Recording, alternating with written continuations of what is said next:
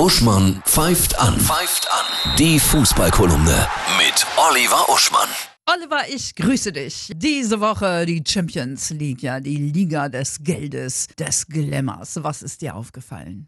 Der Sheriff hat zugeschlagen. Sheriff Tiraspol, ein Verein aus der Republik Moldau, hat Real Madrid besiegt mit 2 zu 1 in der Gruppe D der Champions League. Und Sheriff Tiraspol sind sogar Tabellenführer in dieser Gruppe momentan. Der Trainer hat denen gesagt, Jungs, was haben wir zu verlieren? Und so haben sie genau das getan, was pure Fußballromantik ist und woran ich immer noch glaube, Annette, nämlich dass auf Profilevel zumindest jeder jeden schlagen kann, egal wie weit die Profis auseinander sind. Ja, das ist toll. Ja, meinst du, dass der Fußball dann doch wieder gerechter wird? Gerechtigkeit ist ein großes Wort, Annette. Aber man kann wirklich sehen, dass Geld eben nicht von allein Tore schießt.